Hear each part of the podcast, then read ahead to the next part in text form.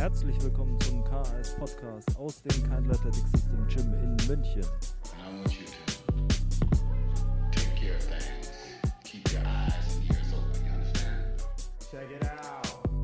Herzlich willkommen zur neuen Folge des KS Podcasts. Schön, dass du dabei bist. Mein Name ist Sebastian Keindl von Kindle Athletic System und äh, ich begrüße dich recht herzlich zu einer Folge, die ein Wagnis von mir ist. Denn Zentrum dieses Podcasts ist natürlich Training und alles, was sich um Training dreht.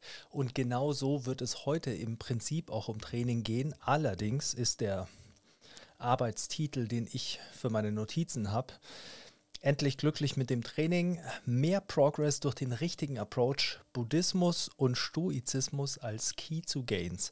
Das ist so äh, mein Arbeitstitel für diesen Podcast. Es geht also heute um Dinge, die mich beschäftigen, weil ich eine Serie, ich nutze die Waking Up App von Sam Harris für äh, Achtsamkeitsmeditation und da sind wahnsinnig gute Vortragsreihen. Und da gibt es eine zu Stoizismus, die ich äh, gehört habe oder immer wieder höre. Und es gibt eine äh, über Buddhismus, die ich andauernd immer wieder höre, weil sie so komplex ist. Und natürlich ist es mein Fluch quasi, das immer in Relation zu Training zu sehen und auch natürlich zu dem, was ich so im Alltag erlebe. Und das dreht sich natürlich eben sehr viel um Training. Die Interaktion mit den Athleten, die Interaktion auch mit anderen Coaches, die, äh, mit denen ich Kontakt habe, mit denen ich zusammenarbeite, die ich mentore oder wie auch immer. Und da sieht man einfach, dass es oder je länger man das verfolgt, desto mehr sieht man, dass es manchmal einfach zugrunde liegende Überlegungen gibt, sowas wie philosophische Einstellungen, möchte ich fast sagen, die ursächlich sind für technische Probleme, die man dann in der Planung hat. Und diese Folge kommt zum jetzigen Zeitpunkt nicht, weil ich sie jetzt quasi erst höre, die, diese Kurse, oder diese Reihen, sondern weil ich sie vorschalten möchte. Es gab äh, den Wunsch äh, nach einer Serie, wie man trainiert, um Superman zu werden, um äh, muskulös, athletisch und äh, schnell und stark zu sein und für alles im Leben gewappnet zu sein. Und ich denke, dass das heutige Thema die Grundlage dafür ist, für alles, was ich technisch nachliefern werde in der Videoserie. Es wird keine Podcast-Serie sein, sondern eine Videoserie auf dem YouTube-Channel. Also YouTube-Channel natürlich äh, abonnieren, falls du es nicht gemacht hast. Geben zu diesem Thema, wo ich mich dem widme. Das ist natürlich genau das, was wir mit dem Everyday Athletes Programm ja auch verfolgen, einen rundum darauf vorzubereiten. Aber das ist ein, eine Videoserie, die kommen wird. Dafür ist das die Grundlage. Und dann gibt es eine Frage, die mir schon vor längerem auf Instagram gestellt wurde, und zwar, warum man, also von einem Powerlifter, warum er in Woche drei, wenn es dann quasi auf die schweren Wochen zugeht in seinem Blog, warum er dann eigentlich immer beim Bankdrücken Probleme bekommt und ob es ähm, daran liegt, dass die Assistenzübungen schwer sind oder wie das zusammengeht. Und das ist eine technische Frage und die möchte ich auch beantworten. Und diese Folge ist in Vorbereitung, also die werde ich äh, jetzt dann auch aufnehmen und die wird kommen. Dann wird es noch eine Folge geben, in der ich mit dem Lukas Markmeier äh, mal wieder eine Folge zusammen mache und da werden wir über Training reden und über äh, unsere Erlebnisse als Coach quasi damit. Und deshalb die heutige Folge vorgeschaltet. Denn wenn diese Folge bei dir im Hirn fruchtet, dann denke ich, werden die technischen Dinge, die nachkommen, viel besser äh, funktionieren. Und ich glaube, dass es einfach grundlegend wichtig ist, um als Athlet und als Coach auch happy durch das Trainingsleben zu gehen. Denn ich war selbst immer von der Prämisse überzeugt, wenn man Ergebnisse sieht, dann ist man motiviert und äh, dann damit man die Reise beginnt, braucht man Ziele. Also man braucht Ziele, dann äh, macht man Fortschritte und dann ist man motiviert und so, äh, so läuft das. Und das ist auch nicht wirklich falsch. Aber ähm, dennoch ist die Frustration gerade bei Powerliftern und ambitionierten Athleten und Everyday Athletes oftmals sehr hoch im Training. Und ich habe eben diese Serie von James Lowe zu Buddhismus gehört und ein Interview mit Arthur C. Brooks im Rich Roll Podcast. Habe dann auch äh, mir sein Buch gekauft und äh, lese das. Oder zwei Bücher habe ich mir gekauft, eins lese ich jetzt im Moment. Und dann eine Serie von William B. Irvine über Stoizismus. Und all das hat äh, quasi in mir gearbeitet, weil ich natürlich auch gerade Kontakt habe zu Athleten, die vielleicht in Situationen sind, die schwierig sind, in denen sie unglücklicher sind, in denen das Training vielleicht nicht so vorangeht und in denen ich natürlich mich dann auch irgendwie damit auseinandersetzen muss, was ist Progress und äh, wie sollte man mit dieser Situation umgehen. Und da haben mir diese drei Dinge, die natürlich mein akuter Input momentan sind, äh, haben mich dabei begleitet. Und genau darauf will ich heute eingehen. Und die großen Eckpfeiler dieser Folge werden sein äh, Stoizismus und jetzt kommt's. Der stoische Tod und was das fürs Training bedeutet. Also klingt äh, schlimmer als es ist, äh, aber ich denke, wir werden nachher sehen, warum das logisch ist.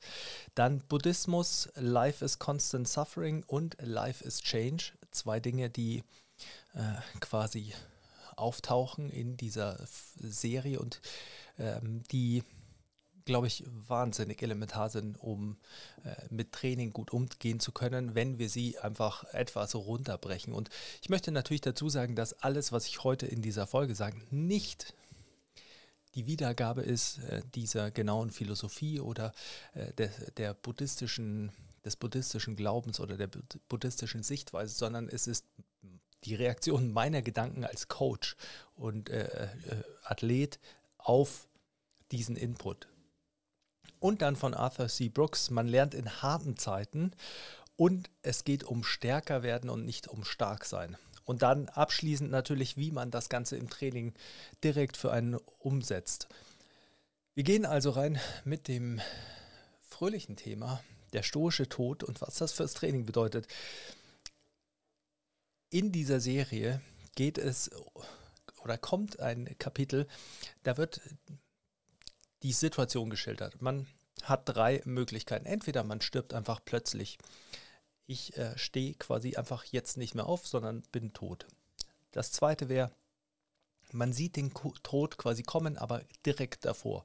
Bedeutet, ich gehe auf die Straße, ich sehe noch, wie das Auto kommt und denke mir, hm, ungut, dann erwischt es mich, ich bin tot. Oder die, das dritte Szenario ist, ich bekomme eine Diagnose vom Arzt, der sagt, Sie haben noch so und so lang zu leben was davon ist die Variante, die man auswählen will. Und dann geht es eben, äh, entwickelt sich daraus dieser Gedankengang, dass man in den meisten Fällen natürlich sich denkt, ja, okay, wenn äh, entweder man will sofort tot sein oder man will äh, sich darauf vorbereiten können, damit man noch die Dinge machen kann, die man eben noch gerne gemacht hätte. Und dann erklärt Mr. Irvine, dass Seneca gesagt hätte, Seneca, ein Stoiker, gesagt hätte, die Vorbereitungen sollten kein Argument sein, da man das Leben immer so leben sollte, dass du vorbereitet bist. Das bedeutet, man sollte immer äh, seinen Liebsten sagen oder alle Menschen um einen herum sollten wissen, was sie einem bedeuten. Man sollte jeden Tag so leben, dass man quasi Bedeutung aus diesem Tag zieht und man sollte nicht ähm, oder man sollte damit leben quasi, wie man sein Leben bestreitet und nicht äh, etwas vor sich herschieben, um es dann zu ändern. Und dann geht es eben in diesem Sinne auch um die stoische Last Time Meditation. Und da geht es darum, dass alles, was man macht, das letzte Mal sein könnte, dass man es macht. Und das klingt natürlich im ersten Mal äh, auf den ersten Blick makaber, aber und auch irgendwie traurig, weil man sich denkt, ja, okay, aber ich möchte das ja vielleicht öfter tun. Ich möchte ja äh, mir nicht jedes Mal, wenn ich äh, Kniebeugen mache, denken, oh, das könnte das letzte Mal sein, dass ich Kniebeugen mache, sondern ich möchte das ja, ist ja eine schöne Sache und ich möchte das immer wieder tun. Aber es veranschaulicht halt zum einen, dass eine Sache, der wir uns alle ja bewusst sind, wir werden nicht ewig Kniebeugen machen können. Wir werden nicht ewig äh, trainieren. Wir werden vielleicht nicht ewig stärker werden. Ähm, all das ist endlich. Das ist auch vollkommen okay, denn aus dieser äh, Begrenzung entsteht der Wert der Sache. Und das ist ja das, was ich auch immer wieder anspreche mit dadurch, dass nicht alle Menschen stark sind, ist es ein Reiz, stark zu sein. Wenn das, die, dieser Vergleich, diese Rarheit, das äh, ist ja etwas, if it was easy, everyone could do it. Das sind Dinge, die uns eben reizen. Und genauso ist es, wenn ich äh, wüsste, ich kann hunderte von Jahren Kniebeugen machen, dann wäre jede Kniebeugeneinheit nicht besonders.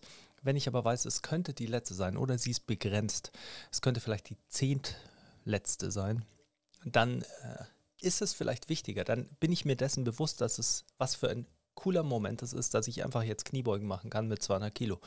Und wenn man das dann ein bisschen ausdehnt, dann hat das ganz wichtige Implikationen. Und ihr seht schon, ich komme vom Tod auf PRs, also ist nicht so dramatisch, wie alles klingt, aber äh, ich denke, dieser Weg ist vielleicht richtig. PRs sind natürlich eine coole Sache. Das ist, war, sind die Highlights des Trainings und im Endeffekt natürlich auch das, warum wir trainieren, wenn man so will, weil man sich verbessern will. Und ich predige, sage ich schon. Ich sage ja auch immer, ich bin absolut der Meinung, man sollte Performance anstreben, also Leistung anstreben, weil das Motivation ist und weil es keine Motivation ist, zu sagen, oh, ich vertreibe mir die Zeit mit Training. Das ist nicht nachhaltig, denn dann ist der Zeitvertreib natürlich schnell sinnfrei und dann tauscht man ihn gerne aus. Was ich aber nicht damit meine, ist, dass das Streben nach Performance geprägt ist davon, dass man nur nach PRs jagt, sondern der PR ist ja, jeder PR ist nur der Schritt auf dem Weg zum nächsten Ziel. Und es ist viel mehr, oder wenn man sich dann bewusst ist, dass, äh, dass dieser PR auf dem Schritt zum nächsten Ziel ist und gleichzeitig aber trotzdem der letzte sein könnte, dass man eben vielleicht einfach nicht mehr weiter den Weg zum Ziel gehen kann, dann kann man diesen Moment schätzen, kann sich darüber freuen und kann eben den vielleicht auch als etwas Besonderes wahrnehmen. Man weiß dann eben noch, okay, das ist ein besonderer Moment, so wie es einfach, ich weiß auch noch, wie ich das erste Mal 100 Kilo gedrückt habe, weil es für mich was Besonderes war. Ich weiß nicht, wie oft ich danach noch 100 Kilo gedrückt habe. Ich weiß, wie ich das erste Mal 150 gedrückt habe. Ich weiß, wie ich das erste Mal 175 gedrückt habe. Ich weiß, wie ich das erste Mal 200 Kilo gebracht habe. Also man hat ja diese Meilensteine die man mitnimmt. Gleichzeitig ist es natürlich so, dass man sich bewusst sein sollte, dass auch 242,5 Kilo das erste Mal beugen ein Meilenstein ist, den man sich auch merken könnte oder der auch besonders war. Und das sollte man in dem Moment auch so wahrnehmen. Und so sollte eigentlich auch jedes Training zu einem größeren Privileg werden, denn jedes Training ist eigentlich immer die Möglichkeit, seinem Potenzial näher zu kommen. Und das ist ja so der Ursprung der Idee, dass man äh, trainieren sollte wie ein Athlet, weil Athleten auf der Suche danach sind, ihr Potenzial zu finden und ihre die Motivation im Training darin sehen, dass es sie voranbringt und dass sie sich austesten können, dass sie sich selbst erleben können im Training. Und ich glaube, das ist eben so, das zeigt, wie sehr das Training dann einen Mittelpunkt einnimmt und die ähm, Leistungen, die aus dem Training äh, entstehen, einfach durch Konstanz und Motivation getrieben notwendig äh, fallen quasi oder notwendig rauskommen. Und wenn man das Ganze so angeht, dann denke ich, shiftet automatisch und das mag ja am Anfang auf den ersten Blick gar nicht so äh, klar sein, aber shiftet der Fokus eigentlich viel mehr hin zum Prozess. Denn wenn du nicht genau weißt, was das Outcome ist, also oder wenn du nicht genau weißt, erreichst du dein Ziel. Und oftmals, da könnte man auch noch drüber reden, sind Ziele ja auch irgendwie random gesteckt. Aber wenn du nicht genau weißt, erreichst du dein Ziel, dann solltest du ja eigentlich den Weg dahin schon als positiven Zugewinn für dein Leben sehen.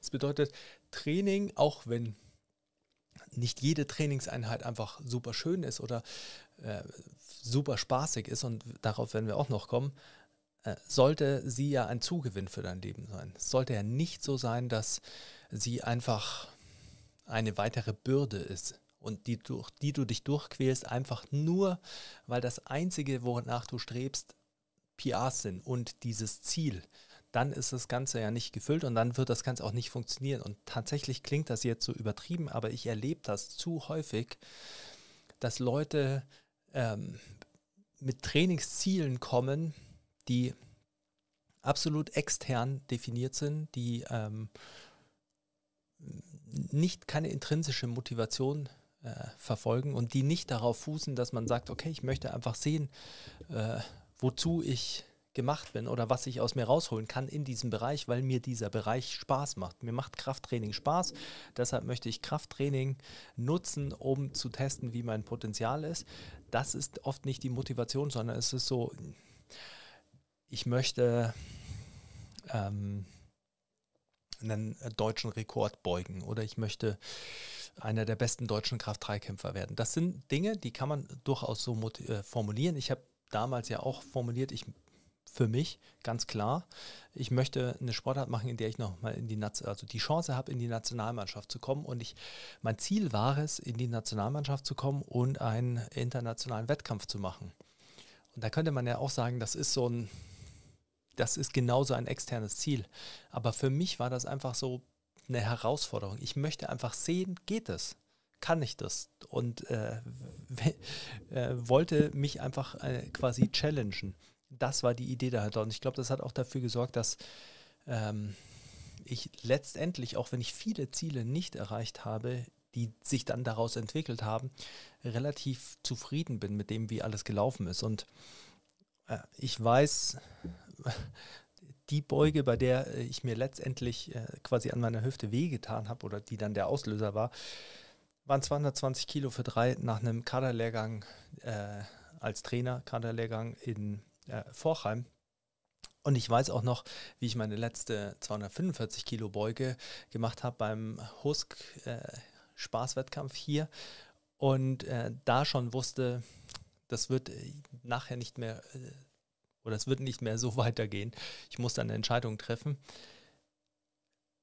Das macht diese ganzen Momente ja ein bisschen besonderer oder besonderer ist ein blöder Ausdruck es macht sie besonders, denn es geht ja nicht besonderer als besonders. Und das macht sie auch schön und das macht sie auch weniger schlimm vielleicht, dass es die, die, diese letzten Momente waren, in denen das so ist. Also man sollte das Ganze vielleicht auch irgendwie so als Reise äh, mitnehmen und als äh, Weg und diesen Prozess eben schätzen, weil man weiß, dass dieser Prozess in sich begrenzt ist. Und das ist natürlich so eine Sache, die man, ähm, wenn man es hinter sich hat, eher sieht. Also äh, alle, die jetzt 20 sind und sich denken, was redet der Boomer am Mikrofon da, äh, verstehe ich vollkommen. Aber lasst euch gesagt sein, es ist wichtig, dass ihr euer Training genießt und dass ihr seht, dass die PRs kommen und äh, wenn man Spaß am Training hat und konstant trainiert und äh, dass man nicht sich treiben lassen sollte, einfach nur von dem Ziel, irgendwelche Rekorde zu brechen und äh, zu, äh, besser sein zu wollen als irgendjemand, sondern dass man einfach schauen sollte, aus welchem Holz bin ich geschnitzt, wie ist mein Potenzial, wo kann ich hinkommen und dann äh, diese Reise angehen. Und das geht auch zum zweiten Punkt einher, äh, mit dem zweiten Punkt einher und ich habe das erste Mal gehört, äh, Life is Constant Suffering als ersten oder als einen der Glaubenssätze des Buddhismus und das wurde wieder aufgegriffen in dieser Serie von James Lowe. Und bei Life is Constant Suffering, da hat man natürlich die Idee, okay, das ist äh, irgendwie total negativ, äh, kein schöner Ausblick, aber es ging darum, dass wenn man das Leben als grundsätzlich mal als Leiden versteht, dann hat man auch eine Ausflucht nach oben. Dann kann man positive Momente erleben. Wenn man immer davon ausgeht, dass alles im Leben super läuft, dass alles einfach nur schön ist, dass man aufsteht und jeden Tag einfach nur glücklich ist und die Sonne scheint, dann äh, hat man sehr viel mehr negative Erlebnisse, weil das ist quasi dann die Norm. Das ist deine Nulllinie und du hast sehr viele negative Ausschläge nach unten. Und das, da gibt es natürlich auch noch so Hintergründe, dass man negative Dinge anders wahrnimmt als positive Dinge ähm, oder anders nachhaltig wahrnimmt und die beeinflussen das Ganze. Und das ist sehr wichtig in Bezug auf Training, denn die Ausgangserwartung an den Prozess reguliert, wie du mit positiven und negativen Ereignissen umgehst. Das bedeutet, solltest du erwarten, dass jede Woche ein PR fällt? Nein, das weiß man. Solltest du dann er erwarten, dass äh, jede Monat ein PR fällt? Auch nicht. Du solltest einfach nur wissen, dass jeder PR was Besonderes ist und dass man sich immer freuen kann, wenn man ein PR gemacht hat. Und auch das Training dir keine PRs schuldig ist. Es ist nicht so, dass man an Training herangehen kann und sagen kann, okay, ich trainiere hart, also habe ich es verdient, PRs zu machen die PRs kommen in einer unter, unterschiedlichen Rate. Man hat einfach unterschiedliche Erfolge. Es gibt immer wieder schwierige Phasen. Es gibt Durchstrecken im Training, die werden länger, je länger man trainiert und je besser man ist. Also wenn man hochgesteckte Ziele hat, dann formuliert man damit gleichzeitig mit, und das ist wichtig, das wahrzunehmen, dann formuliert man damit gleichzeitig mit, dass man akzeptiert, dass man Strecken im Training hat, in denen nichts vorangeht, in denen es schwierig wird, in denen man damit kämpfen muss, dass man das Gefühl der Stagnation hat. Und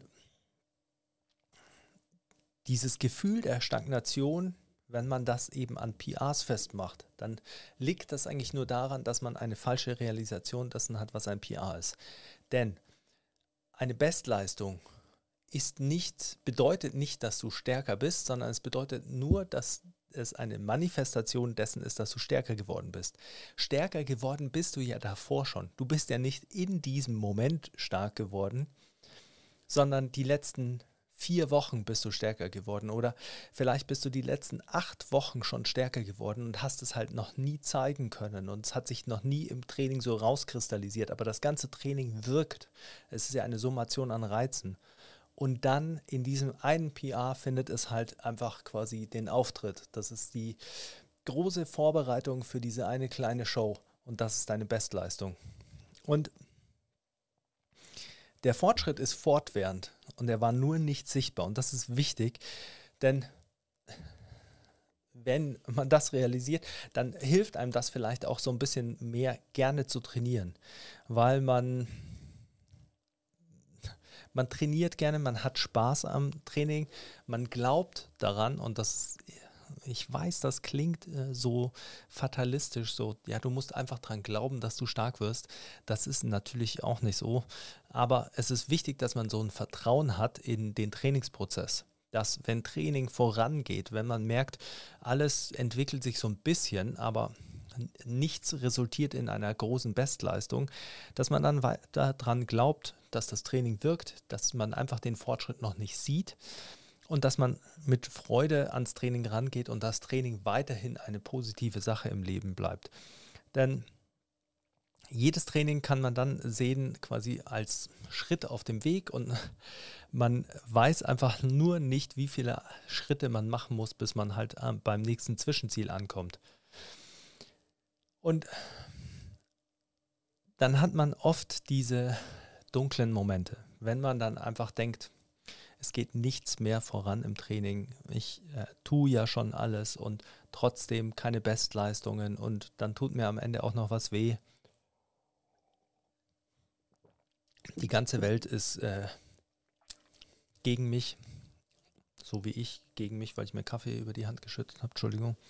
Ähm, und wenn wir, und da gibt es dann auch so eine schöne, einen schönen Part in dieser äh, Serie über Buddhismus, in der es darum geht, dass man, wenn man verlassen wird von äh, der Geliebten, äh, dass man dann den Vogel, der draußen zwitschert, hört und sich denkt, Halt's Maulvogel, lass mich in Ruhe und gar nicht mehr realisiert, dass äh, der gleiche Vogel, wenn der so gezwitschert hätte und man wäre gerade frisch verliebt, dass man sagen würde, ach, wie schön ist es, dass der Vogel zwitschert. Also dass die Wahrnehmung dessen, was um einen herum ist, quasi immer in Relation zu dem steht, wie man gerade die Situation eben wahrnimmt, wie man selbst das Ganze ausstrahlt. Und wenn man sich dann im Training ähm, in so eine negative Spirale reindenkt, dann ist es oft so, dass man, dass man nichts mehr als gut wahrnehmen kann, dass man sich nur aufregt, dann ist äh, das, das Gym ist vielleicht scheiße oder dann äh, ist die Ernährung auch kacke oder man, man denkt sich, oh, ich, ich werde nicht stärker und dann habe ich auch noch nicht mal ein Sixpack oder, oder mh, hm, ich wiege nur 83 Kilo und nicht 93 oder was weiß ich, dann ist man so mit allem irgendwie im, am Hadern.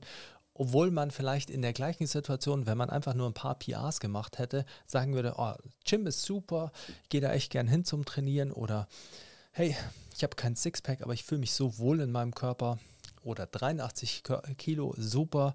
Äh, vielleicht äh, wachse ich nochmal auf 93, äh, keine Ahnung. Das Wichtige ist halt einfach, dass man so ein bisschen realisieren muss, dass die Wahrnehmung von Dingen oftmals nicht die Situation widerspiegelt, sondern eben nur die Wahrnehmung der Situation ist. Und ich weiß, dass es super abstrakt ist und dass das äh, oftmals in diesen Situationen vielleicht auch dazu führt, dass man sich denkt, hilft mir jetzt auch nichts. Ich bin halt einfach schlecht gelaunt, weil ich keine PRs mache. Aber man sollte es eben immer in Relation setzen und sollte immer wissen, dass es viele schöne Dinge gibt und nicht nur irgendwie, äh, dass man sich jetzt freuen soll, auch wenn man PRs macht, dass man sich freuen soll, dass man gesund ist, sondern einfach nur, dass man trainieren kann, dass man die Möglichkeit hat, jedes Mal daran zu arbeiten, den nächsten PR zu bekommen, auch wenn er noch nicht da ist. Und man trainiert ja nicht nur für eine Sache oder man trainiert nicht nur, weil man PRs machen will. Mhm ähm, oder man sollte nicht nur dafür trainieren, sondern Training sollte einfach für dich, mh, hm, Training sollte für dich einfach ein Grund sein, es zu tun, einfach ins Training zu gehen. Und die PRs sollten dir helfen, einfach nur den Weg zu manövrieren, also einfach dir nur zu zeigen, okay, bist du auf einem richtigen Weg? Entwickelt sich noch was? Oder musst du deine Ziele umstecken? Oder musst du dein Training vielleicht ändern? Oder kannst du vielleicht deine Umstände ein bisschen ändern?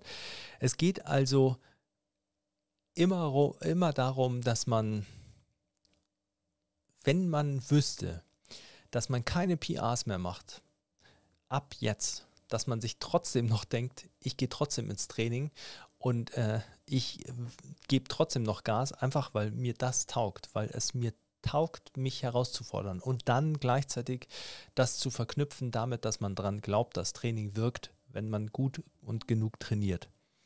Und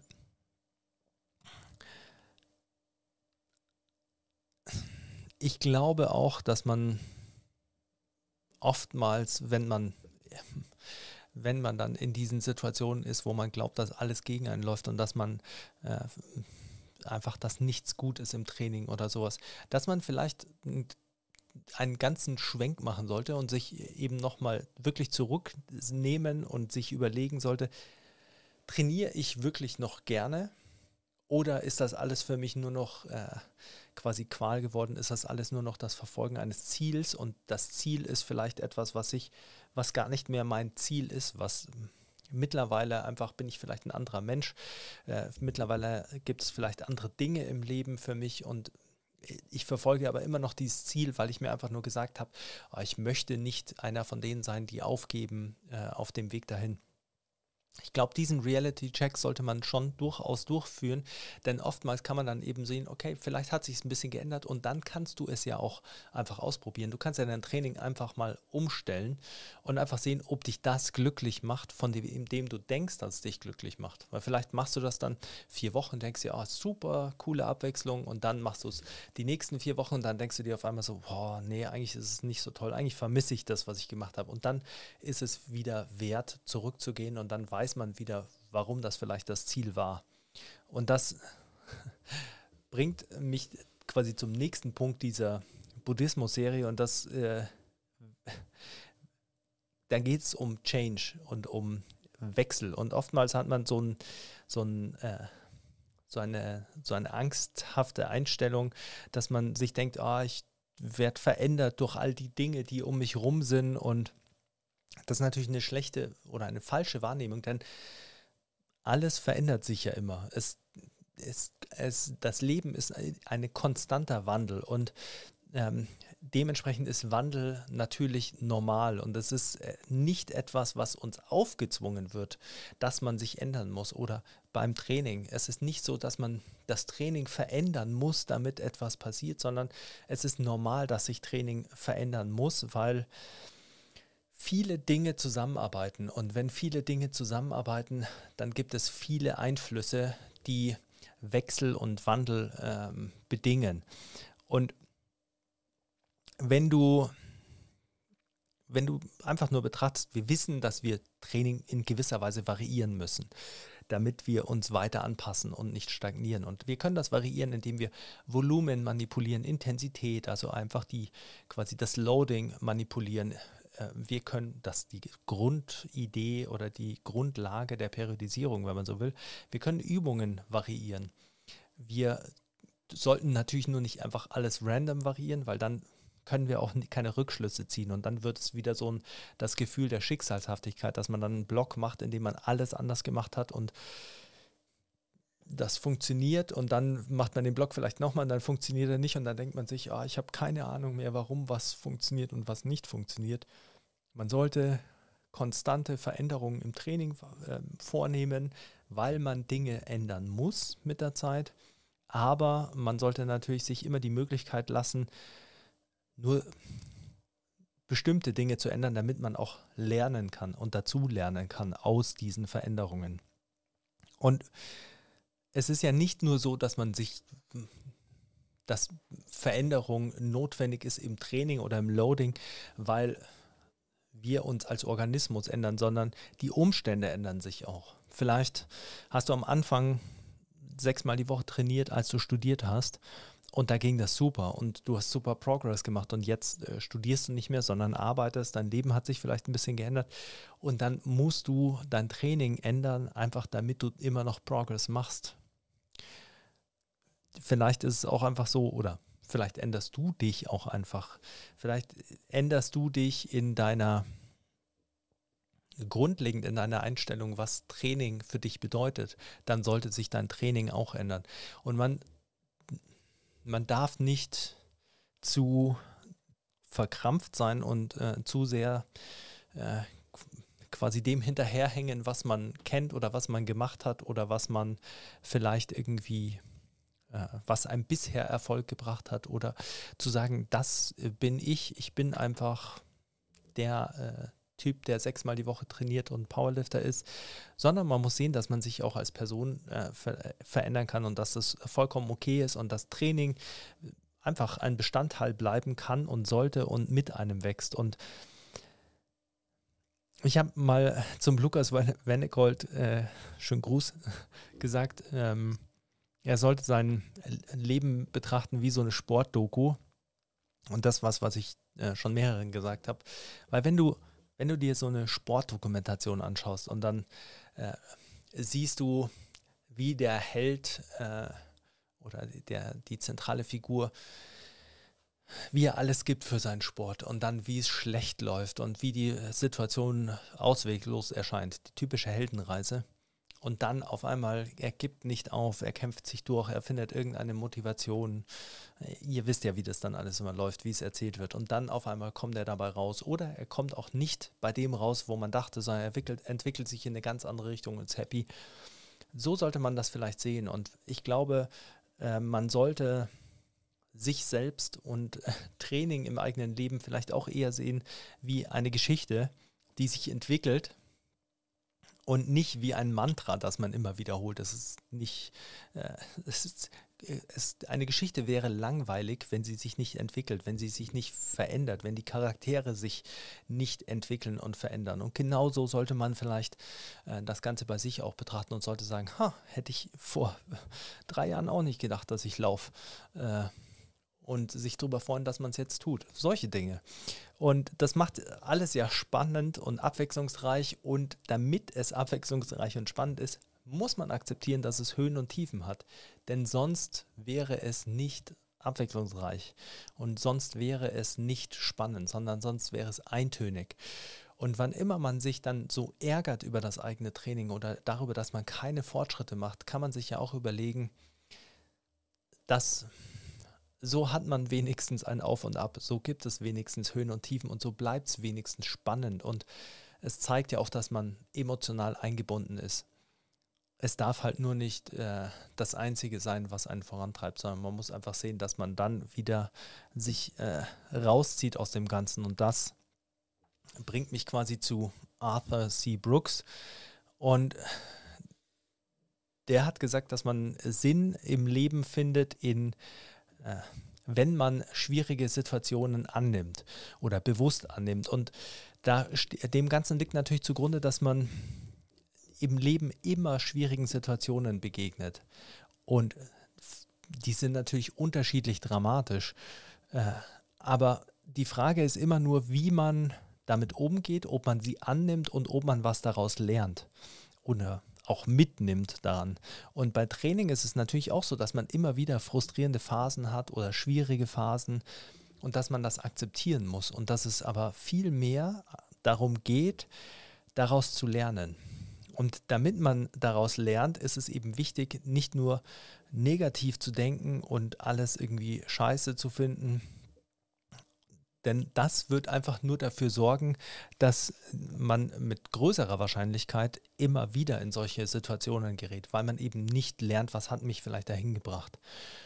Und es geht dann darum, ein paar Punkte durchzugehen quasi, um daraus zu lernen. Und das eine ist natürlich, man sollte überlegen, was dazu geführt hat. Und da gibt es ein paar kritische Punkte. Der erste ist natürlich, man, es gibt nicht eine Übung, die man verändert hat und die alles gut gemacht hat oder die man verändert hat und die alles schlecht gemacht hat. Es gibt nicht eine Methode, die in dem Block schlecht war und die alles verändert hat.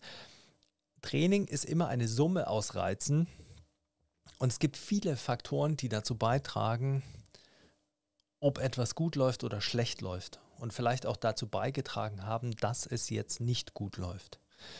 Und die Ausgangslage, mit der man in eine solche Situation geht, ist immer entscheidend oder in so einen Trainingsblock auch geht. Vielleicht hast du Rückenschmerzen gehabt, hast sie überwunden und dann gehst du in einen neuen Block und äh, lief alles gut und dann kommst du in den nächsten Block und dann hast du wieder Rückenschmerzen und dann denkst du dir, es gibt es nicht, dass es schon wieder passiert, aber vielleicht bist du halt in diese zwei Blöcke nach dem Rückenschmerz reingegangen, als hättest du nie Rückenschmerzen gehabt. Und man sollte eben vielleicht akzeptieren, dass man sich gewandelt hat in dieser Zeit. Man, die, ist nicht nur so, dass man irgendwie äh, 30 wird und äh, zack, ändert sich irgendwas und dann wird man 40 und zack, ändert sich was und dann wird man 50 und zack, ändert sich was, sondern es ist ja ein konstanter Wandel. Und dann dein Körper ist, passt sich ja immer an alle Belastungen an. Und das sollte man eben immer auf dem Schirm haben, dass man dann vielleicht nicht so trainiert, wie man es davor gemacht hat, sondern eben vielleicht Dinge mitnimmt. Und ich habe das ja auch schon angesprochen mit, dass meiner Meinung nach bei vielen einfach die machen eine Reha, machen in der Reha Übungen, dann geht es ihnen gut und dann machen sie wieder als Powerlifter Squat, Bench, Deadlift und vielleicht noch ein bisschen Assistance, die die Prime Mover irgendwie, also die Übungen, äh, die Muskelgruppen äh, trainieren, die ihnen verhelfen, stärker zu sein, vergessen aber, dass die Dinge, die ihnen gerade geholfen haben, schmerzfrei zu sein oder wieder äh, gut trainieren zu können, dass die vielleicht auch ein Bestandteil des Trainings sein sollten. Also das ist das, was ich meine mit die Ausgangslage akzeptieren. Und es kann auch sein, dass man gerade eine Reihe an PRs gehabt hat und in den neuen Block mit Vollgas äh, reingeht und dass man dann enttäuscht wird, weil eventuell die Erwartungen zu hoch sind, weil man denkt, okay, das geht jetzt einfach so weiter. Ich habe es jetzt raus, so läuft Training und äh, jetzt weiß ich, wie es funktioniert und welches Loading bei mir funktioniert und welche Übungsvarianten und jetzt kann ich einfach von PR zu PR laufen. Das wird nicht funktionieren. Da sind wir wieder bei Life is Constant Suffering und Erwartungshaltung.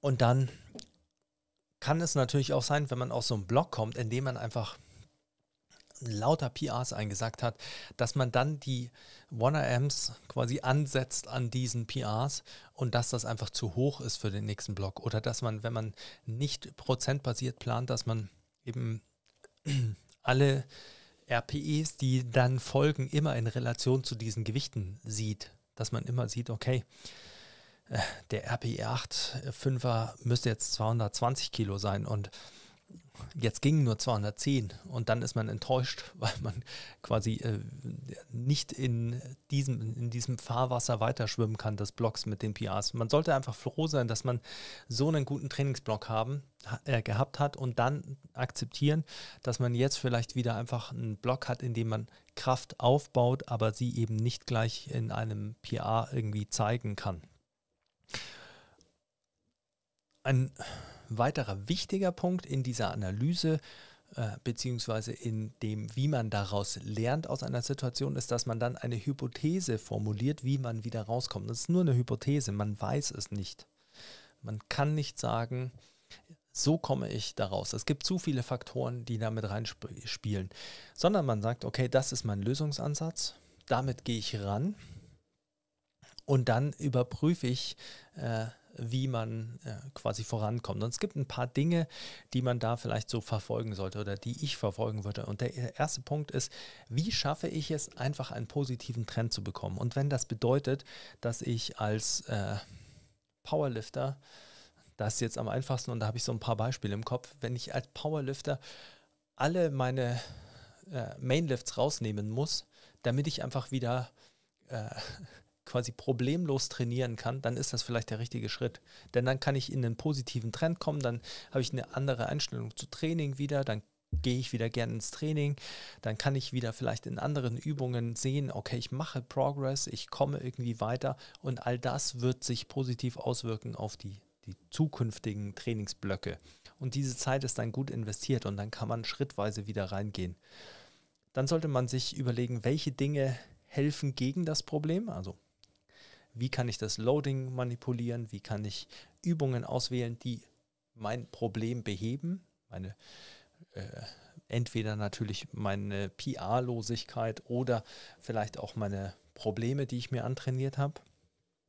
Und welche Dinge verbessern meine Situation? Also welche Dinge beheben nicht das Problem, sondern welche Dinge sorgen dafür, dass ich äh, in Zukunft darauf aufbauen kann, auf dem, was ich gerade mache, dass ich eine bessere Leistungsfähigkeit erreiche, die ich später ausnutzen kann und dass ich vielleicht auch eben mehr positive Dinge mitnehmen kann, die ich jetzt lerne, die mir in Zukunft helfen werden. Und das sind oft ja auch mentale Sachen oder es sind oft ganz praktische, technische Sachen.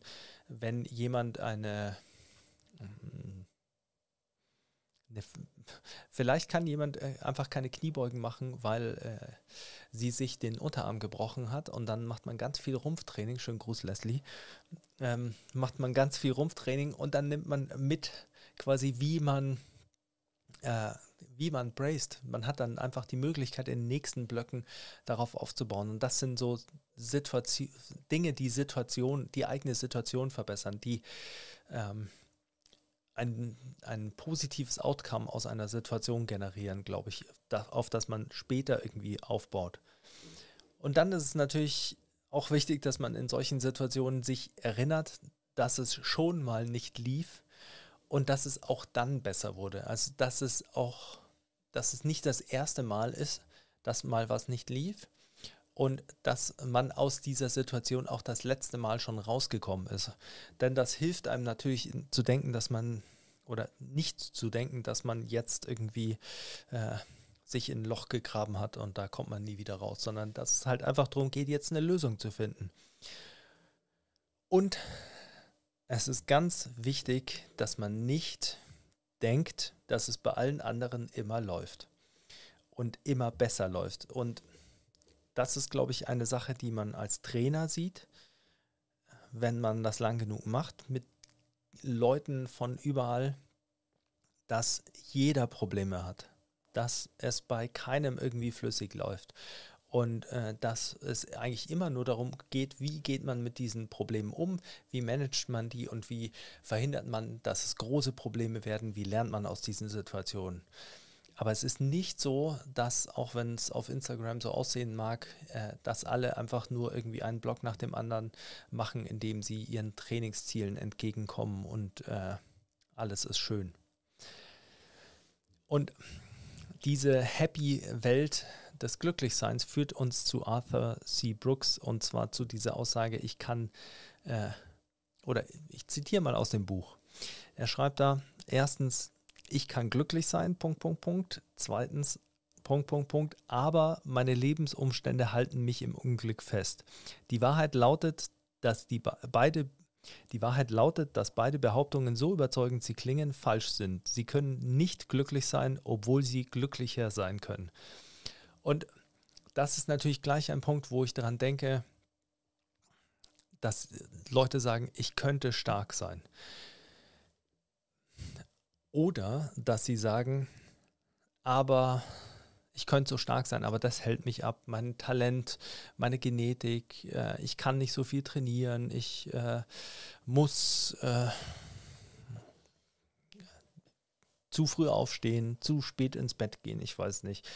Und das Wichtige ist zu diesem, äh, ich könnte stark sein, man wird nie stark sein. Äh, es gibt diesen Spruch, irgendwo auf der Welt ist äh, immer jemand stärker oder in China squattet irgendein Mädchen dein, äh, dein Max oder sowas, lauter diese Sprüche, aber es wird immer jemanden geben, der stärker ist als du. Es wird, man muss damit klarkommen, dass man nie stark sein wird, sondern dass man immer nur stärker sein wird, als man es vorher war. Und es geht einfach immer nur darum, stärker zu werden. Es geht nur darum, schneller zu werden. Es geht nur darum, sich äh, weiterzuentwickeln. Als Reise, als äh, Progress, als äh, Prozess äh, sich selbst gegenüber auf der Suche nach dem eigenen Potenzial. Denn wenn man sich mit anderen einfach nur vergleicht und einfach immer nur sagt, okay, der ist stark, ich will sein wie der, dann äh, wird man den Prozess außer Augen verlieren, dann wird man sehen, wie der einem davonzieht und wie schwierig es dann wird, irgendwie motiviert zu bleiben und das Ganze irgendwie positiv zu sehen. Und es hat sehr viel mit den Umständen zu, äh, oder damit zu tun, nicht mit den Umständen zu hadern. Und das eben dieses, das hält mich davon ab, weil, blöd gesagt, ja und. es gibt dann diese Aussage, äh, äh, love it, leave it or change it. Und das finde ich ungenügend betrachtet, weil ich würde eher sagen, es ist vielmehr so, fokussiere dich auf das, auf deine Handlungsmöglichkeiten, auf das, was du in der Hand hast. Man könnte jetzt sagen, oder ich, ich möchte einfach nur ein Beispiel geben, wie ich das für mich selber handle. Ich bin äh, mittlerweile 41 zarte und äh, kann nicht mehr viel squatten oder regelmäßig squatten. Und ich habe Kniebeugen geliebt. Äh, war meine äh, Lieblingsdisziplin im Kraft-3-Kampf. Und ich hatte die Möglichkeiten, äh, dass ich mir gedacht habe, okay, ich lasse mich operieren und fange dann wieder an zu squatten. Dann äh, natürlich die Möglichkeit, dass ich mir denke, ich lasse mich nicht operieren und schaue, ob ich das irgendwie wieder in den Griff bekomme, ob ich irgendwie wieder äh, das rehabilitieren kann und dahin komme, wieder zu squatten oder auch nicht zu squatten. Und ich war natürlich traurig, nicht mehr Powerlifting machen zu können und ich hätte mich quasi der Trauer einfach hingeben können und sagen können, ja, jetzt kann ich nicht mehr Powerliften, jetzt brauche ich auch nichts anderes mehr machen. Es gab aber auch die Möglichkeit, dass ich mir denke, okay, es ist jetzt die Möglichkeit, andere Dinge auszuprobieren. Und bei der OP, der Abwägung der OP, war es einfach so, dass ich mir dachte, okay, warum bin ich da hingekommen? primär auch, weil mein Lebensstil dann nicht mehr dazu gepasst hat, zu dem Leistungssport, den ich betrieben habe. In der Phase, in der sich das entwickelt hat bei mir mit der Hüfte, ähm, habe ich einfach vieles vernachlässigt, außer dem harten Training. Außerdem, mit dem ich dachte, dass ich das aufrechterhalten muss, um Progress zu machen, weil ich einfach dachte, ich bin äh, aus einem harten Holz geschnitzt und ich schaffe das schon. Natürlich weiß man so unterbewusst, okay, das läuft nicht gut. Und dann äh, fährt man die ganze Zeit im Auto rum und äh, die Beweglichkeit ist nicht gut und man steigt aus und squattet einfach trotzdem schwer. Das war halt einfach nicht schlau. Ähm, ich hätte mir dann überlegen können, okay, lasse ich mich operieren, dann muss ich das aber ändern. Dann muss, kann ich nicht damit so umgehen wie vorher, dann sonst komme ich wieder in die gleiche Situation. Es wäre ja unlogisch äh, zu denken, dass das dann nicht wieder dazu führt. Dann habe ich mich dazu entschieden, auch weil dann Lockdowns kamen und Operieren gar nicht eine Möglichkeit war, habe ich mir gedacht, okay, dann schaue ich doch, ob ich das mit Reha einfach mal in den Griff bekomme und schaue, wie ich es, was ich machen kann und wie ich es hinbekomme, keine Beschwerden zu haben. Und hm, das hat sich dann so entwickelt und das hat natürlich beinhaltet, dass ich einfach auch auf Dinge verzichten musste. Ich habe dann gemerkt, okay, ich kann, ich kann schon diese Variante Squatten zu machen und diese Variante äh, Squatten kann ich einbauen. Aber gleichzeitig war dann natürlich immer die Frage präsent, warum sollte ich das dann machen? Also ich muss es nicht mehr machen, es bringt mich nirgends hin. Ich sage allen, wenn du es nicht machen musst, äh, dann es nicht, wenn es keine Begründung dafür gibt. Es gab keine Begründung wirklich dafür, das zu machen. Und so habe ich dann eben gemerkt, was ich machen kann, quasi ohne Probleme zu haben.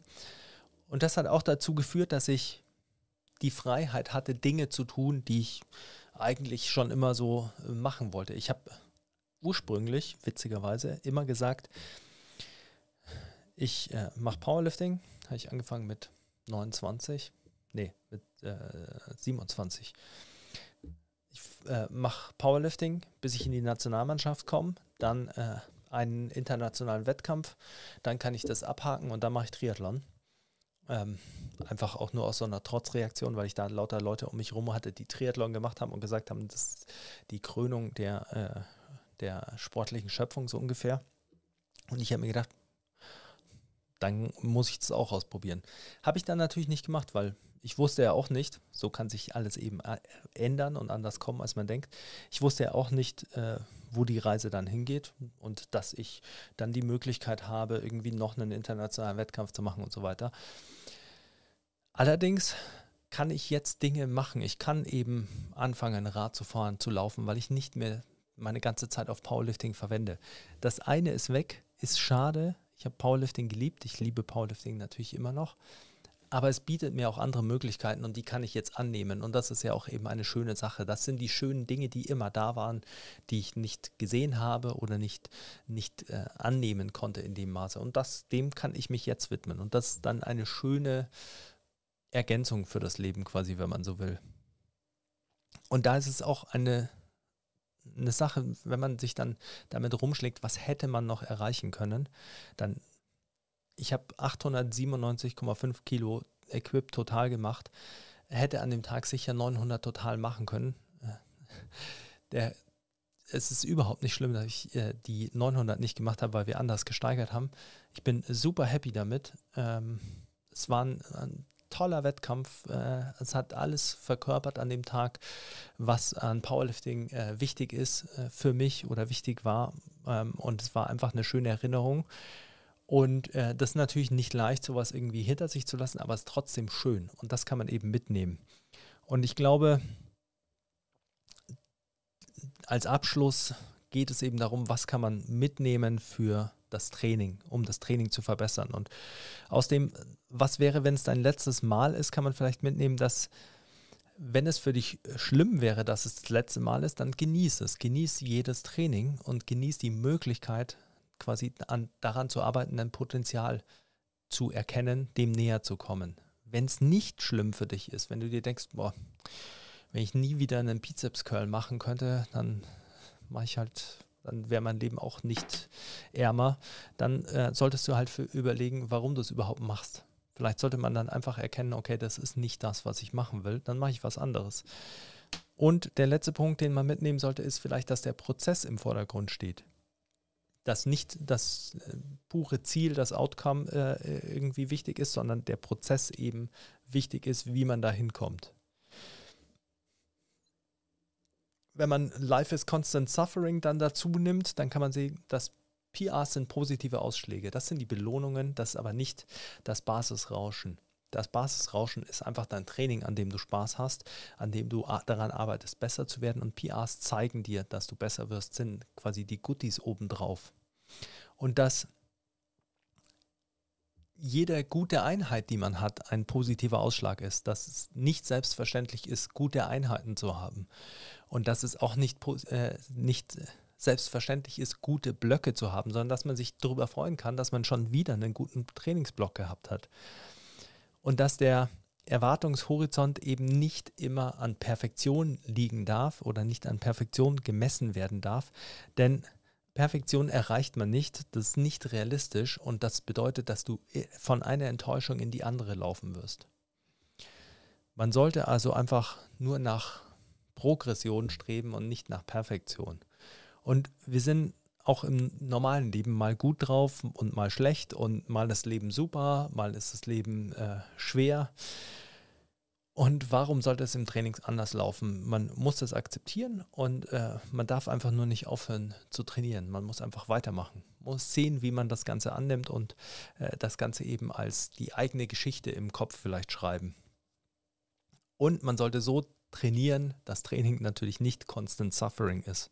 Denn Training ist eine schöne Sache und äh, Training sollte ein Zugewinn sein. Und ich glaube oder hoffe, das konnte ich heute so ein bisschen vermitteln, wie Mindset eine Rolle spielt und vielleicht anders als die Mamba-Mentality äh, eine Rolle spielt oder als irgendwie so Hardcore-Einstellungen eine Rolle spielen, sondern wie es einfach darum geht, einen ehrlichen Abgleich mit sich zu haben und ähm, vielleicht war es auch interessant für euch mal einzutauchen äh, in meinen Kopf, äh, wenn ich so ungefiltert erzähle, was quasi alles so aus mir raussprudelt, wenn ich mir Gedanken über, darüber mache, wie man Training verbessern kann und wie nicht technische Elemente dabei sind. Wenn dir das gefallen hat, dann lass es mich natürlich gerne wissen. Wenn es dir nicht gefallen hat, dann schreib mir auch einen Kommentar und sag, Keindl, hör auf, über sowas zu reden. Äh, sag mir lieber, wie viel äh, Wiederholungen Kniebeugen ich pro Woche machen muss, damit ich äh, ein Gott werde. Und äh, freue dich auf die neuen Folgen, ähm, in denen es dann wieder technischer geht. Ich bin raus. Ich wünsche euch ein fantastisches Training, eine fantastische Trainingswoche, viele PRs, vor allem aber viel Spaß beim Training und äh, bis zum nächsten Mal. Adios.